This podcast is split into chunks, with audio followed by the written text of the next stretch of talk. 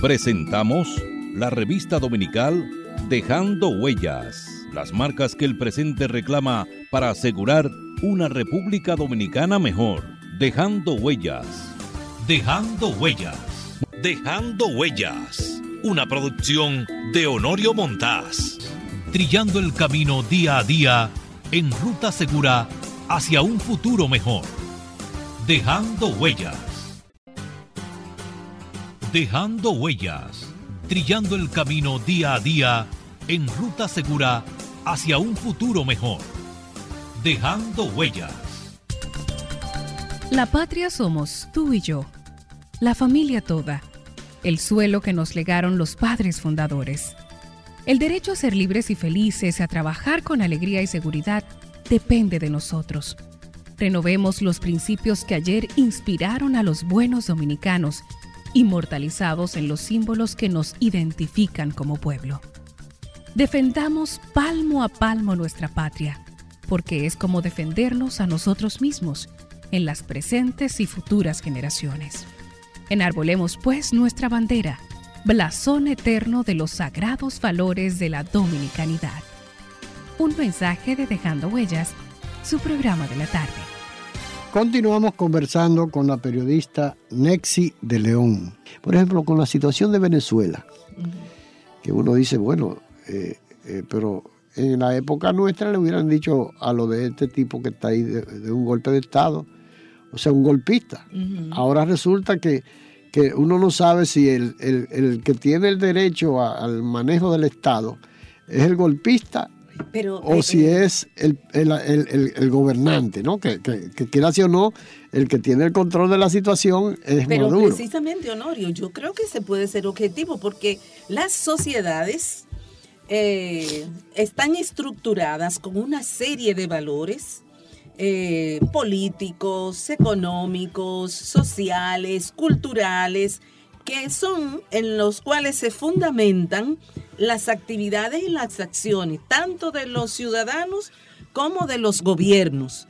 Tenemos una serie de normas, de, leyes, etcétera, y una aceptación universal sobre las cuales la gente del mundo actúa.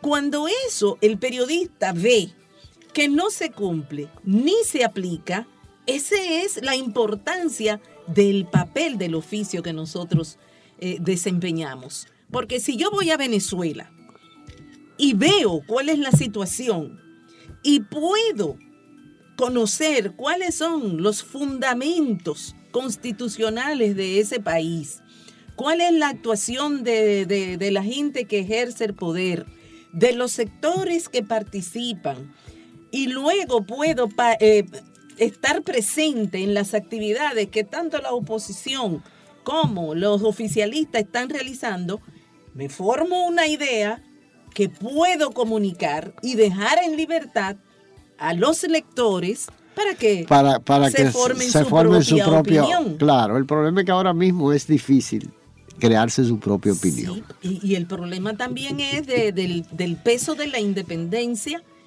que implica vivir en sociedades que están dominadas por un poder eh, político superior a por ejemplo, los poderes que se ejercen a nivel local. escuchas RT, creo que se llama. Sí, RT. RT que es una estructura de comunicación que evidentemente eh, eh, trata de ser eh, de una forma u otra la, otra, la otra cara de la moneda, ¿no? Sí. Tú le, pero si te vas a, los medios de comunicación norteamericana, el bien o cualquiera de esas, tú te vas a encontrar con la información totalmente diferente. Entonces tú te encuentras a, prisión, eh, eh, aprisionado, o cómo se puede decir, eh, Yo recuerdo que tú no sabes cuál es la realidad de la, de la situación. En la escuela de periodismo se enseña que el periodista no debe emitir juicios de valor sobre los hechos noticioso. Claro. y eso es lo que más se oye. Ahora, ahora no, ahora tú oyes, tú te, pones a ver, pero mira, eh, eh, hay, hay hasta cátedras para, para enseñar a los eh, egresados de las universidades cómo se deben manejar las informaciones. ¿Tú te imaginas lo que significa eso? Que tienen, tienen, te llevan, te becan, te, dan el privilegio de participar en una cátedra. Eso lo está haciendo la Pucamaima, por ejemplo. Eh, a los recién graduados para enseñarle a cómo deben decir las cosas, las verdades que se quieren decir, de qué forma hay que decirlas. es, una, manipulación. eso no, eso te están metiendo a ti. Eh, eh, yo recuerdo cuando el golpe de Estado de Bush, en el 63, que había un grupo de, de comunicadores de televisión, fundamentalmente, entre ellos Bonillita, eh, eh, eh, ¿cómo se llamaba? Tomás Reyes Cerda, este, el, amigo, ¿cómo se llama? Pedro Girito Ulvides, Mario Bovea Villini, el papá de Nuria Piera, y así un grupo importante. Eh, Gustavo, Gustavo, no recuerdo, Gustavo Guerrero, eh, el otro era eh, Potenquín. Es lo que yo te digo, que tú tienes que escribir ese libro. Había un grupo enorme de, comunicadores que empezaban a, acusar, no, acusar al gobierno de Bosch de que estaba lavándole el cerebro a los, a los jóvenes dominicanos. Así es. En, en, unas, en, unas, en unos centros de, de formación política que se, utilizaban. Bueno, ese es el cuco que también han utilizado. Eh, es una estrategia que aplican los gobiernos norteamericanos cuando ven que los países eh, eh, latinoamericanos y caribeños y algunos de, Oriente están tratando de ejercer su autonomía. Mira, aquí, se llegó. Y vienen, y vienen y te asustan. porque como no sabemos lo que es el comunismo. No, claro, pero oye, oye para, que, para que tú veas, ya el comunismo esa palabra no la utilizan, ¿no? Ahora utilizan otro tipo de cosas. La están utilizando. ahora la están utilizando La iglesia evangélica en, en Venezuela está jugando un papel muy importante en eso. Ellos, eh, yo estaba escuchando en estos días a un, a un pastor que entrevistan mucho en una emisora de aquí y el señor estaba hablando de los comunistas que han penetrado a Venezuela, de cómo le están comiendo no, pero oye, la mente a, los venezolanos a través de, que de los cubanos. Oye, yo dije, ay, pero No, no, pero eh, hablando de los cubanos todavía como si los cubanos existieran como una, una potencia del comunismo, ya porque el comunismo no existe. Para eso, ¿qué, qué es lo los que mismos cubanos están ahora ah, adaptando su constitución a una concepción socialista. Y lo más lindo de todo aquello es que se fundamenta principalmente en toda una legislación de derechos. De derechos que nosotros aquí casi ni oímos hablar, de tercera generación, de segunda generación y no sé cuántas cosas más. Pero son procesos realmente... No, pero lo que te iba a decir, por ejemplo, e, en esa época de, la, de antes, antes de, después de... Porque hubo un proceso, Bosch gana el, el 20 de diciembre de 1962, ¿no? las elecciones generales. Por primera vez en el país eh, se conoce lo que es el voto libre de toda la, sociedad dominicana y de todos los que estaban aptos para votar. Yo no voté porque yo no, tenía eh, todavía cédula eh, para votar. Eso era, yo no voté, no, yo no voté. el caso es que votó la mayoría de los dominicanos aptos para, para el voto. ¿Qué resulta? que en el primero de eh, Bosch asume el poder el 27 de febrero de 1963. ¿Y qué resulta? Que ya, como lo había ganado a Unión Cívica Nacional, que representaba la rancia aristocracia y todo lo, que se... Los remanentes del trujillismo. no, no, no, no, no, porque no, porque los remanentes del trujillismo no, no los representaba Unión Cívica, no, al contrario. Era el PRD porque habían apoyado a Bosch, los trujillistas, ¿no? Eh, de ahí es que aparece Euclides Gutiérrez Feli y ese grupo de trujillistas que, se, que fueron a parar al PRD, ¿no? Muchísimos trujillistas, ¿no? Que personas muy comprometidas con el régimen de Trujillo. Como pasó también después con algunos de los 12 años, como eh, el general eh, eh, Emilio ah, no, con, Pérez Jiménez. no, no, no. Tú dices Ramón Emilio Jiménez. Ramón Emilio Jiménez, una serie de Reyes. Pero el caso es que sí, eso pasó y terminó siendo canciller del gobierno de, de don Antonio, creo que fue, ¿no? Una cosa así, de Jorge Blanco porque se enganchó a PRDista y terminó sometido a la justicia por la cuestión del plan Renove. Fíjate que, aventajado PRDista fue. El caso es que eh, te comentaba que cuando Bosch asume el poder el 27 de febrero, ya todos los cañones estaban enfilados acusándolo de comunista.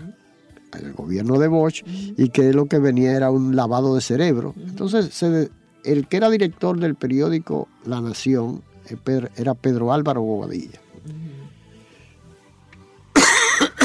Pedro Álvaro Bobadilla, que era un periodista muy de mucho, de, mucho, de, mucho tiempo en ejercicio y de mucha experiencia, era del, lado contrario a Bosch, Y comenzaron una campaña entre Bonillita y ese grupo que yo te mencioné, eh, Potenquín y, el grupo de, Tomás Reyes Cerda, eh, Pedro Gil Iturbide, que trabajaba conmigo en el listín eh, en, la época de cuando salió el listín. Pedro Gil Iturbide era de los que estaba en la mesa de, redacción como corrector de estilo. Sí, porque una cosa interesante del listín era que tenía personas. No, pero oye esta, esta parte. Cuando comienza eh, a discutirse eh, la, nueva constitución de 1963, que fue inmediatamente, eh, se juramentaron las nuevas autoridades, se, convocó a una, a una asamblea constituyente y entonces se, comenzaron, se comenzó a, discutir la, nueva constitución. Pero una de las cosas que la iglesia tenía ojeriza en Bosch era que había una parte que hablaba de la educación laica. Que eh, Bosch, el, PRD, le llamaba la educación ostosiana, para no decir la educación laica. ¿no? Sí, para no. Pero, pero realmente era, el problema era que existía el concordato. ¿no? Y el concordato para nada le, le, le, gustaba. Le, que, que Juan Bosch concebía que había que tener una separación. Claro, porque por ejemplo era obligatorio la, educación en las escuelas, en las materias, la religión católica. En muy pocos países, para no decir en ningún país hoy en día existe eso del concordato. Claro, muy poco. El caso es que eh, Bosch no denunció el concordato, pero iba a introducir la educación laica eh, a través de la educación ostosiana, que es justamente eso lo que proclama eh, eh, Hostos. El caso es que eso dio pie a que decían que, que los comunistas se desayunaban todos los días con un niño tierno que se comían un muchachito todos los días en la mañana. Yo, yo hasta dónde llegaban para, para, no, no, pero claro, porque eran los comunistas, el comunista, los comunistas comían los muchachitos. Separaban la eh, familia. Y, era una, una tragedia. Y, empezaron eh, ese grupo. Cuando es todo lo tú sabes, tú sabes cuánto, tú sabes, tú sabes cuánto, quienes encabezaban esos movimientos de, de, de repudio a la educación fundamentalmente ostosiana. Miguel Coco Guerrero, eh, eh, Héctor Valdés Albizu, eh, un grupo numeroso de, que en esa época eran social cristianos o social pistolas, que eran lo que enfrentaban a los estudiantes progresistas de la UER o la UNER, que eran, eran los dos órganos, la, Unión de Estudiantes Revolucionarios, que era la UNER, y la, la, UER, que era la Unión eh, de Estudiantes Revolucionarios. ¿no? Eh, eran dos, uno era eh, nacional y otro era de, secundarios, la UNER. El caso es que ellos enfrentaban a través de la JRC, de la Juventud Revolucionaria Cristiana, del, social, del Partido Social Cristiano, que era donde estaban esas personas que te mencioné, enfrentaban a los estudiantes eh, con armas. Por eso le, decían social pistolas, porque era una estructura de choque para combatir a los grupos progresistas o revolucionarios, como, nos, llamábamos en esa época, y ellos lo, lo enfrentaban. Pero todo esto era apoyado en una campaña diaria en diferentes programas de, televisión, de, prensa y esas cosas. Por ejemplo, el Caribe fue un abanderado permanente y un opositor permanente de los del gobierno de Bosch. Y fue un, un periódico golpista, ¿no? Ese nunca cargó con, con ese... Con ese de que esa mentalidad del señor Ornes. De Ornes, que era una era un hombre sumamente conservador. Era un hombre formado en el trujillismo, porque él era trujillista, ¿no? Pero venía ahora con... Con ese hacer que entendían que el país Claro, le pertenecía a ellos, le pertenecía a ellos y que eran y que estaban eh, eh, eh, al margen de, que, de, que, de, que, de que el periódico, por ejemplo, en el caso del Caribe, de que el periódico era de Trujillo y se, que, y se, y se quedaron con él, ¿no? Sí. O sea, se quedó con él. Eh, esa parte era buena, ¿no? Ay, ¿cuándo, nos libraremos de esa manera de pensar en el del Estado? Bueno. Hay gente que cree que lo que le corresponde al Estado le pertenece. No, pero eso, eso, eso, eso, eso ha sido, eso ha sido una constante. Por eso, hablábamos en estos días, hablábamos, concepción? hablábamos en estos días. Eh, eh, hablaba con un amigo, abogado, que fue eh, presidente y, administrador de la compañía San Rafael de Seguros. ¿Qué pasó con la San Rafael de Seguros? Se la repartieron. Se la repartieron porque era, era la mayor compañía de seguro, pero era del Estado, ¿no? Sí. Entonces era parte de los, de los activos de Corde. Como despitrafaron Corde, los sectores económicos tradicionales, una de las cosas que había que desbaratar era la, San Rafael de Seguro. Claro.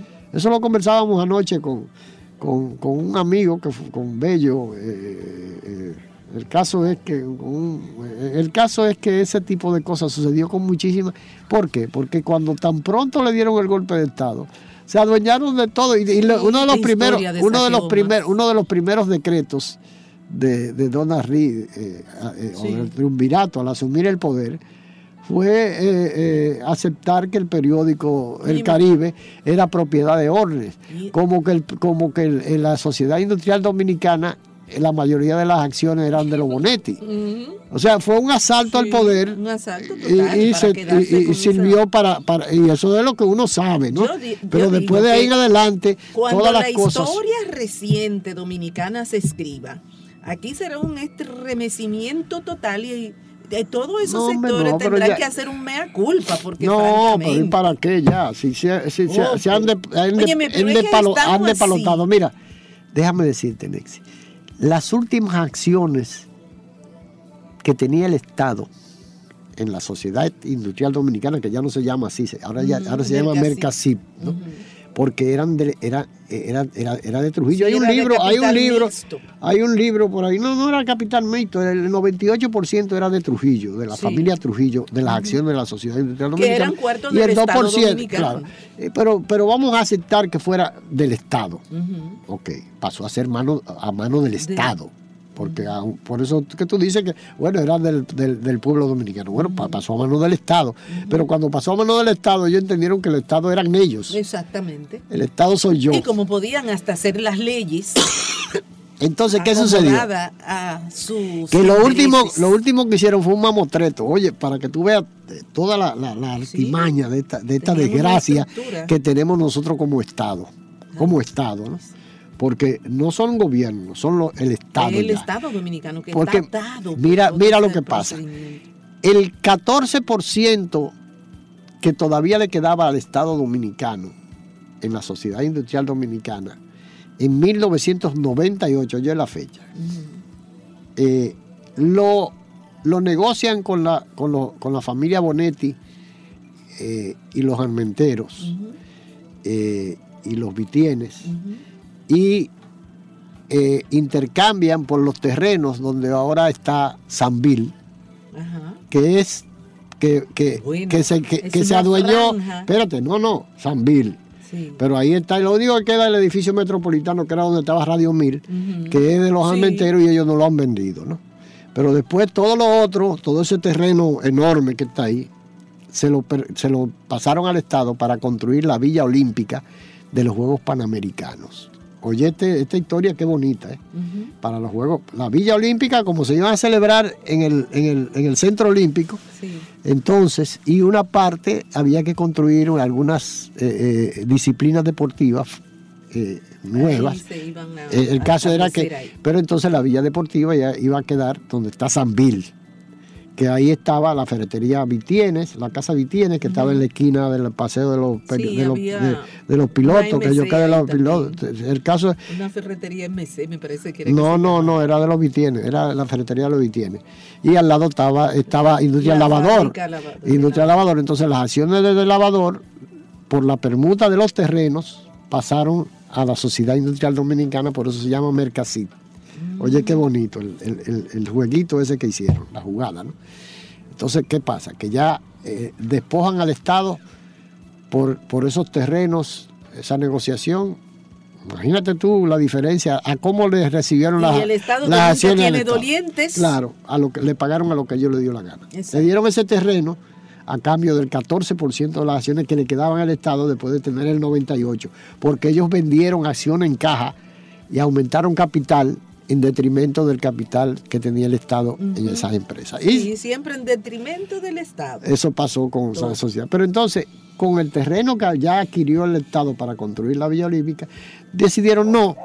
Cuando entra Hipólito Mejía al, poder, en el 2000, el ministro de, Obras Públicas, que es el actual canciller eh, de la República, decide que no, que no es conveniente la, la Villa Olímpica ahí que la van a construir allá en en, en, la, en, la, en, la, no, no, no, no, no, por allá por la, el, aeropuerto por oh. Punta Caucedo, en unos terrenos que van a construir las villas olímpicas, ya fue donde la construyeron. Pero ¿qué resulta? ¿Quién se queda con esos terrenos? Miguel Vargas Maldonado, que era el ministro de Obras Públicas en el gobierno de, de Hipólito y pasas a formar parte de, la fortuna personal de Miguel Vargas Maldonado y eh, ahí se construye, se iba a construir un proyecto con el Banco Popular. El Banco Popular no aceptó la jugada de, Miguel Vargas Maldonado y entonces Miguel Vargas Maldonado eh, se buscó a un judío venezolano y construyeron construyeron construyeron, construyeron, entonces San Bill. Esos son los que quieren que Venezuela fracase. Claro, y entonces ahora la, mayor parte del terreno todavía sigue siendo de Miguel Vargas Maldonado, ¿no? Entonces, Pero eso fue una lotería que él se sacó como se sacó también el Hotel Hispaniola, como se sacó también el centro comercial eh, de Bellavista, de Bellavista, ¿no? Eh, eh, de, los terrenos del embajador, el, centro comercial del Hotel Embajador. que todo eso es de... Y como se quedó con los terrenos donde está Almacenes Unidos, unidos ahí en la, en la Sarasota, esquina Pedro Abovea. Entonces uno dice, eh, eh, ¿cómo es posible? ¿Qué, lotería? Nacieron como la Ullama, porque se han enriquecido de manera eh, ilícita. Y, no, hay nadie, nadie, y es como, como dice, como se dice, los recursos, el patrimonio. Y es como se dice, a palo dado, ni Dios lo quita. Bueno. Vamos a una pausa y en un instante continuamos conversando con la periodista Nexi de León. Escuche su emisora musical, temática y cultural, dejando huellas.fm las 24, las 24 horas. La patria somos tú y yo, la familia toda, el suelo que nos legaron los padres fundadores, el derecho a ser libres y felices, a trabajar con alegría y seguridad, depende de nosotros renovemos los principios que ayer inspiraron a los buenos dominicanos, inmortalizados en los símbolos que nos identifican como pueblo.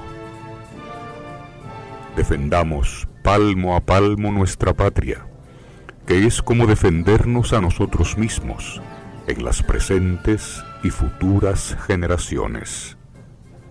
Enarbolemos pues nuestra bandera blasón eterno de los sagrados valores de la dominicanidad. Trabajemos por y para la patria, que es trabajar para nuestros hijos y para nosotros mismos. Juan Pablo Duarte, dejando huellas, tu programa de la tarde.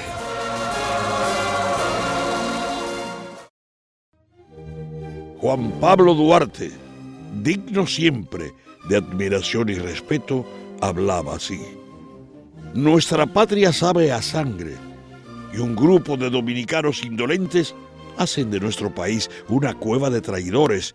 Ya preparen nuevamente los cañones. Aquí se peleará con más fuerzas para sacar a los invasores.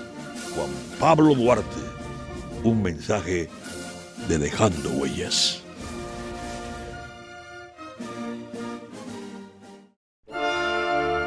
Somos patria. Nos une una cultura, un territorio e idénticos propósitos. Somos patria. Conquistamos la libertad en la espada, en el trabuco y el coraje. Somos patria. En la libertad nos hemos convertido en los mejores guerreros de la paz. Somos patria en las voces, en la lengua, en el eco, en el canto y en la historia que tres razas han puesto a circular en nuestras venas. Patria amada, en nuestros laberintos interiores, vive para siempre. Un mensaje de Dejando Huellas, su programa.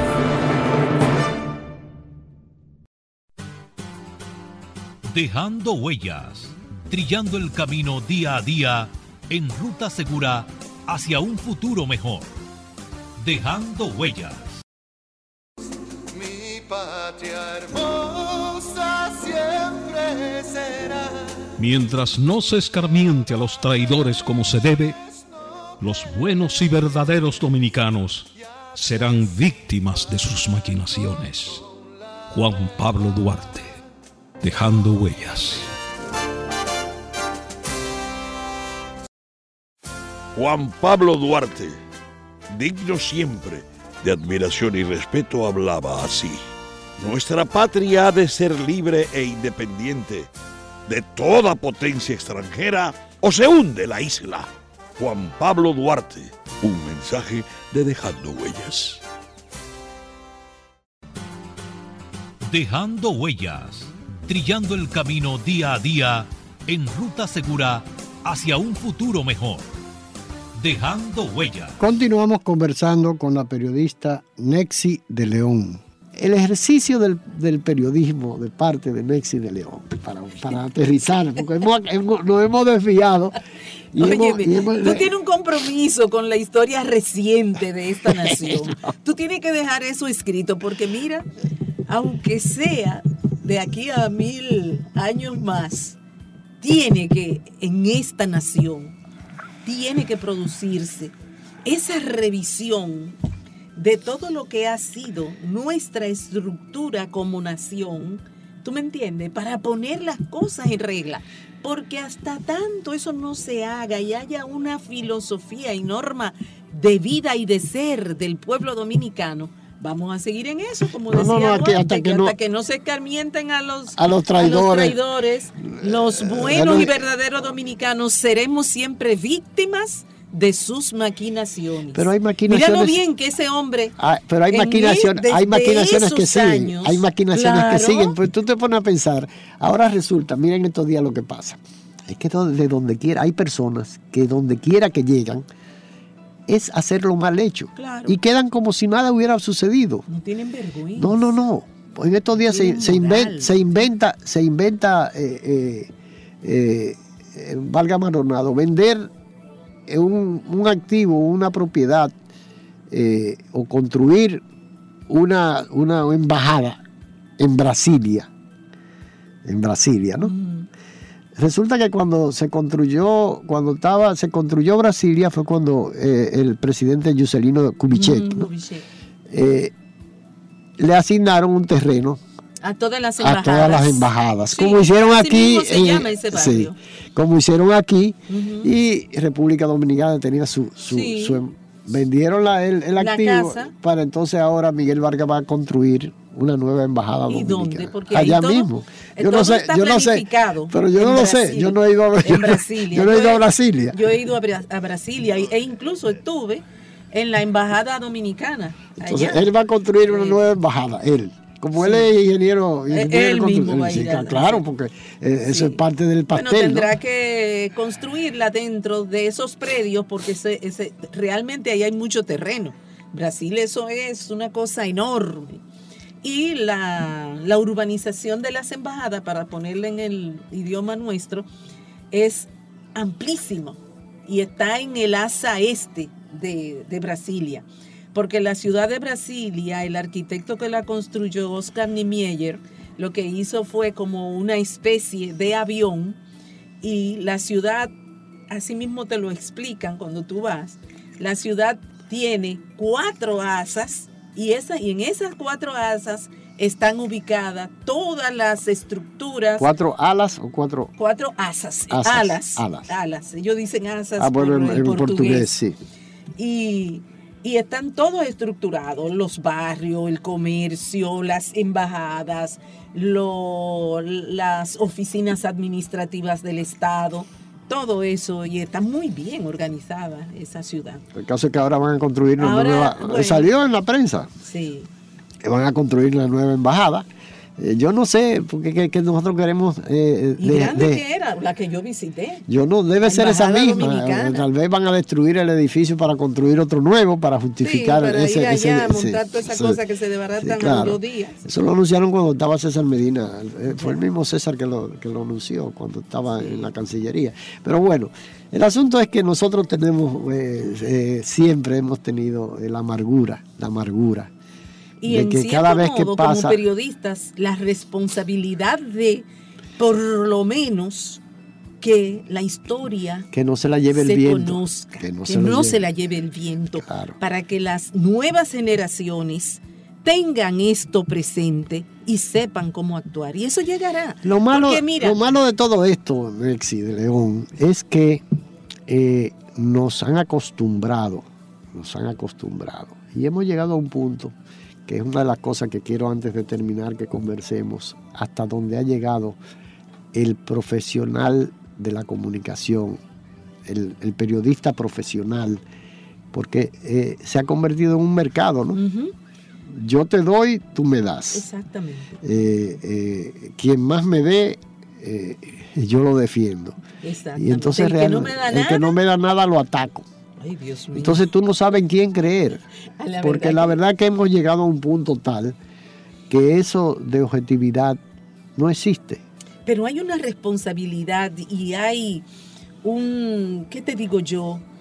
Una, un valor ético que impulsa a quienes ejercen esta profesión a tratar de hacerlo lo mejor posible. Mira, Porque, óyeme, las personas que hemos sido educadas en valores, que tenemos una concepción de la vida, que se orienta hacia, digamos, espacios humanos de importancia. Porque si no, tú te puedes preguntar, óyeme, ¿y ¿cómo es que la humanidad ha llegado hasta este punto todavía? Que pese a todas las componendas, los poderes, las riquezas de un grupito, hay todavía a nivel universal un movimiento que propugna por unas buenas relaciones donde el ser humano sea eh, valorizado, donde el ser humano se le den los recursos que necesita para formarse, que para educarse, para atender a la salud. Óyeme, son cuestiones sobre las cuales los pueblos no van a ceder. ¿Por qué? Porque son de vida y nadie se va a quedar tranquilo para verse morir. Ahora- o sea, la gente actúa. ¿hasta dónde puede tener resonancia todas esas bellas palabras? Esa- ese, ese sentir que debe ser el sentir de la mayoría de los, de- de- en este caso de los dominicanos. De que, de que no se quede todo eh, en el pasado, Sino de que, que- to- todo está bien, todo está bien. Ajá, como eh, decimos como aquí. decimos Ah, todo aquí. está bien. Eh, Y- el y problema es que, no, claro, y tú ves, eh, los- decía, decía, una de las cosas que yo siempre he valorado de don Rafael Herrera, que lo, siempre lo tendré muy presente, él decía, yo no soy independiente, yo lo que trato de ser objetivo. Yo en mi práctica trato de ser objetiva porque entiendo que lo que yo pienso y creo no tengo que imponérselo a nadie. claro. Es una cuestión personal y un periodista debe formarse en ese ejercicio. Contar los hechos como ocurren, como lo ve y cuando quiera tener una opinión, buscarse su espacio para pero que además de eso, la historia se escribe y se fundamenta en, ese, en el día a día. En el día ¿Y quién es el responsable de, de narrar Esos el día a día? sí. Es el periodista, es el comunicador, es el que te va a, a- a- a- plasmar lo que en el futuro va a ser la historia. Entonces, si tú tienes tu, tu pluma comprometida, Jamás en- podrá hacer eso. claro. De manera que en Exi yo creo que nosotros hemos hablado. A mí me encanta de escucharte porque tú tienes realmente un conocimiento y, ¿cómo te digo yo? Tú tienes el pulso de, de la historia dominicana y una memoria fantástica. Ojalá que me dure mucho, que no Que me, que no atrape un, alemán por ahí que me agarre doblando de esquina. Ese alemán está buscando personas, compadre, que tú te Eso- sorprendes eso- de ese es mi gran temor, porque yo, yo hago un ejercicio diario y realmente eh, vivo escribiendo, vivo escribiendo, eh, pero, pero realmente vivo tratando de Tú escribes recordar. bien, hablas bien y te... Yo, yo entiendo que tú tienes que empezar con ese libro. Te ofrezco mi mano para voy a tratar de apoyarte. complacerte, pero la verdad que me lo dicen muchos amigos, amigos que yo aprecio y que yo creo que realmente me lo dicen de, de muy buena Te fe. ofrezco mi mano para apoyarte en eso. Qué bien, Puedo qué venir bien, a entrevistarte y después de- la bien, pasamos. vamos- vamos a cosa. Pero que hacerlo. Sí, no, pero la verdad es que no, lo, lo que yo tengo es una gran amargura, Nexi. Realmente una amargura que te confieso, que cada vez que yo eh, camino, hoy mira, hoy andaba por, por Matúa. Matúa queda por ahí, la yuca, por, por, la- por lo que eran los ingenios, lo que eran los, la- los campos cañeros del CEA, que resulta que ya eso, como ya el CEA no existe, No, se lo han repartido. Exacto. Que mira, yo andaba con una persona que me decía, tú ves esa finca de ahí, eso de, de Zorrilla Usula. Tú ves esta de aquí. Y tú te preguntas de Zorrillo Azul. Sí, y esta es de Zorrilla Osuna. Y mira, esta de aquí es de fulano del general tal.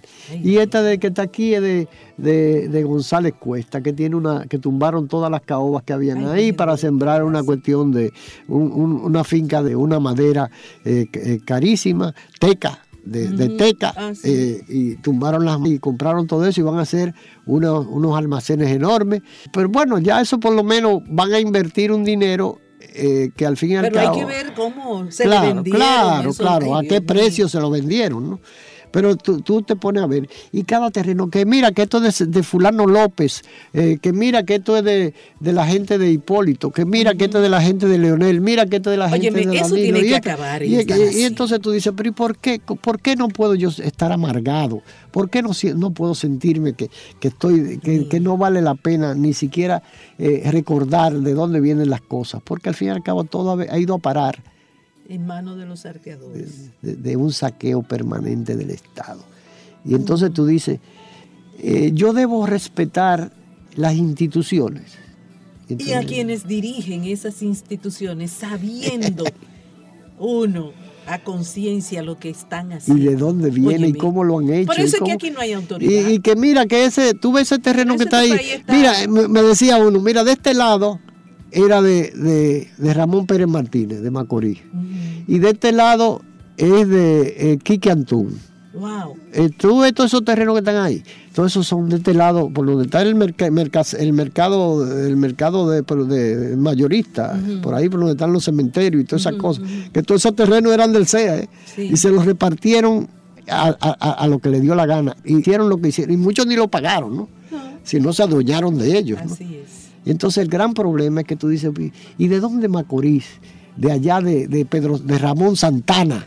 Y con un historial lamentablemente tan, tan trágico, que pasa por la CDE, que pasa por, por la banda del Colorá, que esto y que lo otro, y resulta que fue contratista, que fue el que construyó a Villajuana y esto, y tiene una, una inmensidad de terreno ahí, y que mira que esto es de Mato Berrido, y mira que esto es de fulano de tal, y, que, ¿y cómo es posible?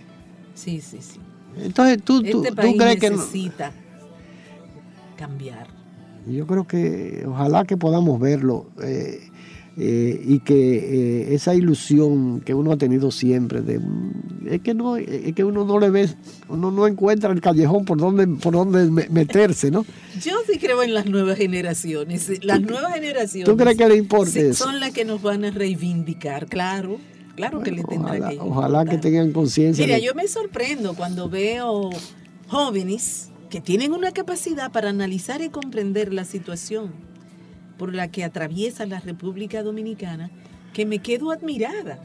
Y veo que los muchachos de este tiempo han recorrido en preparación, en capacidad de análisis, caminos mucho más amplios que los nuestros. Y tienen también referencia de otros países que se gobiernan y se dirigen de manera distinta, por lo menos con una cierta decencia todavía y temor a las sanciones. Porque, fíjate, hay mucha gente que dice, bueno, Haití se está cayendo, pero en Haití la población es capaz de salir a la calle, ¿tú me entiendes?, a pedir la revocación de un nombramiento de un funcionario público. Y el Estado tiene que responder. ¿Tú entiendes? Pero también es una cuestión de convicción y de decisión. El problema de nosotros los dominicanos es que nos han vendido la idea de que la paz que reina aquí Claro. es intocable. y que hay que sacrificarse hay que para mantener esa hasta paz. la muerte para mantener esa paz. Óyeme, ese es el mecanismo que han utilizado para seguir destruyendo esta nación. Mira, para eh, seguírselo Lexi, robando. para todo. terminar, lo peor de todo eso, eso que tú dices de la, de la nueva generación, el gran problema es que la nueva generación a lo mejor no conozca nada de, to- de todo esto que Por hemos eso es hablado. importante dejar Pero tú sabes por qué. escritas. Tú sabes por qué. Porque estas huellas que nosotros estamos dejando, eh, hay muchos comunicadores que se han hecho cómplices de toda esta sinvergüenza. Hay, hay, aquí hay comunicadores, periodistas, de- eh, profesionales destacados, que desde Sabana Grande de Boyá hasta, hasta, hasta los Alcarrizos tienen propiedades que le han, que desde el- el gobierno de- de- de Hipólito se encargó. Este puede haber hecho todo lo que tú quieras, le puede dar anuncios, lo que tú quieras, pero en aquel le, le- le regalaron tierra a una cantidad enorme de gente que tú no te imaginas cómo puede tener esa, esa extensión de tierra que se la regalaron eh, de- de la- de la- del, del patrimonio del pueblo dominicano que era propiedad del CEA. Entonces, esa gente tan comprometida, esa gente jamás podrán levantar un dedo para decir No. algo ni, ni acusar a nadie. Sí es y esa es la Lo gran, la gran que hacen amargura los que tiene. gobiernos es precisamente comprometer a los periodistas, sea dándole una casa, dándole aquello. Sí, tener una casa es un derecho. Un derecho. Mira, yo te- Pero te cuando- puedo decir. pero cuando tú la consigues, porque tú vas directamente donde quien la puede asignar ya deja de ser un derecho. Ya Claro. tú lo que estás es Buscando prevaricando. un privilegio. Un privilegio. Un privilegio como ha sucedido, mira, aquí, aquí en Eso nuestro, en nuestro país, lamentablemente. eh, Si acaso hubo uno de los gobiernos que tuvo mucho, mucha, una enorme cantidad de cosas, pero fue uno de, las, de, las, de los gobiernos que se preocupó. Oye esto, eh, los gobiernos de, de- de Balaguer le dieron casas, le, le- le facilitaron, porque lo que hacían era que le daban el inicial, el inicial, y después tenían que ir a Bienes Nacionales o al INVI a hacer un compromiso de pago.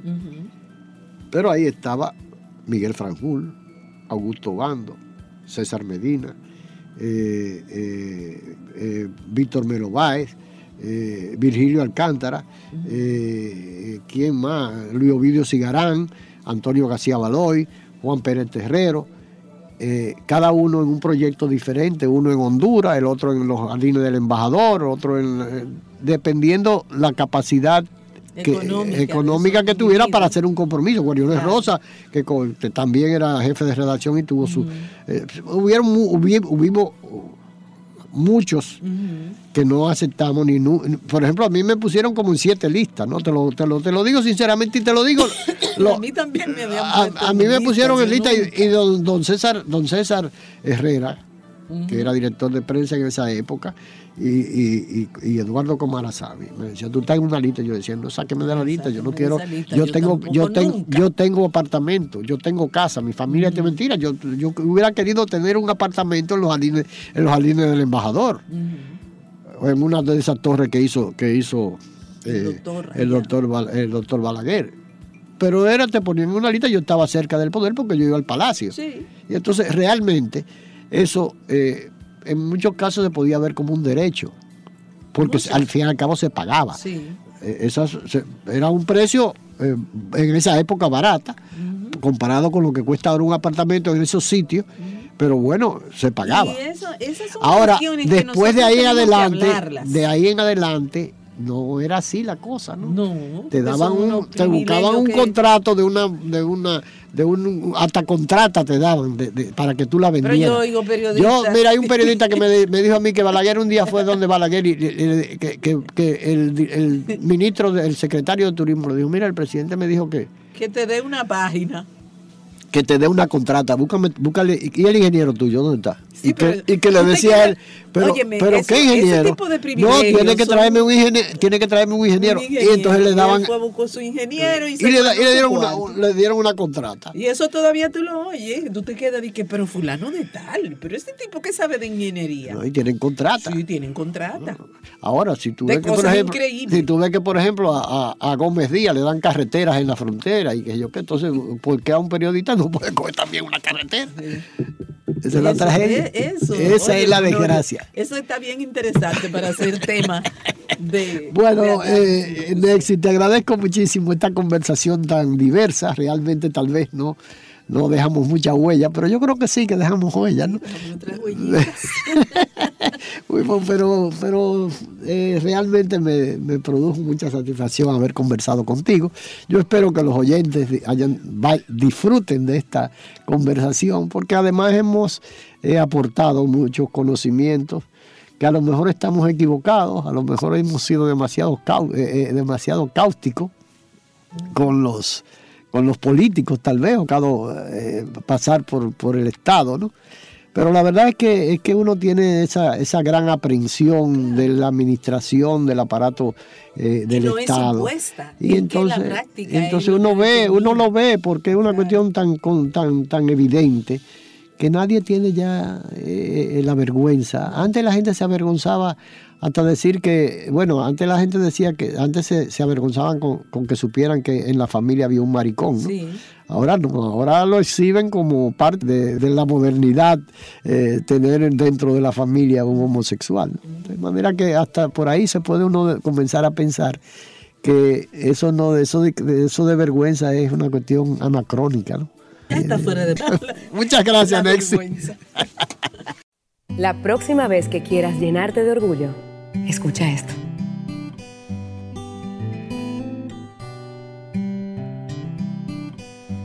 Yo soy isleña y vengo de Quisqueya.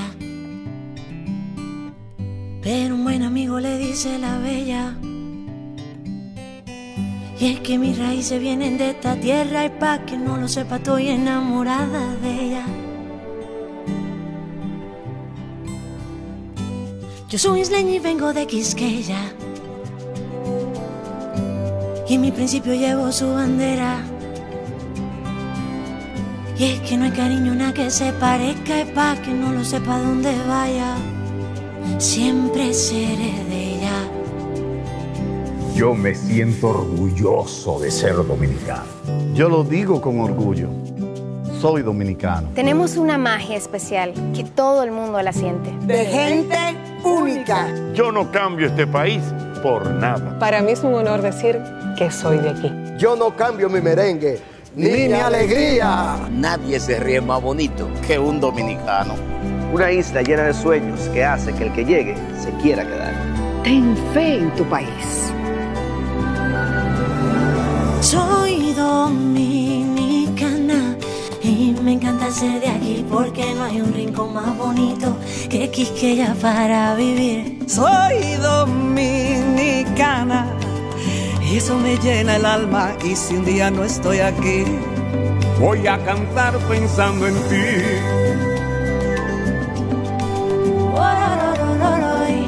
Mi tierra querida. Yo soy isleño y vengo de Quisqueya. Un pedacito donde Dios quiso que yo naciera. Dueños del merengue donde la alegría se siente. Y donde vaya siempre, siempre seré bella. Pero sus colores han ido cambiando mi vida en montones. Y los rayitos de sol, pa' que te enamores. Sus aguitas claras y no hay nada mejor que el calor de sus playas. Y es que este clima, mi amor, solo en mi tierra. Soy dominicana y me encanta ser de aquí porque no hay un rincón más bonito que Quisqueya para vivir. Soy dominicana y eso me llena el alma y si un día no estoy aquí voy a cantar pensando en ti. Voy a cantar pensando en ti. Voy a cantar, voy a cantar. Oye, qué rico, mami. Estoy enamorado. Qué linda es mi tierra. Ay, yo vengo de una tierra llena de colores. De coco fresco, de caña dulce. Que yo soy dominicana, tierra de esperanza, lágrima y ámbar. De coco fresco, de caña dulce. de gente tierra más hermosa. Mi Quisqueya bella. Mi Quisqueya bella. Ay, mi linda Quisqueya. No hay tierra más hermosa como la mía. Es una bendición. De gente buena, mamá. Mi orgullo, mi patria bella. Mi pedazo de tierra. Soy dominicana y eso me llena el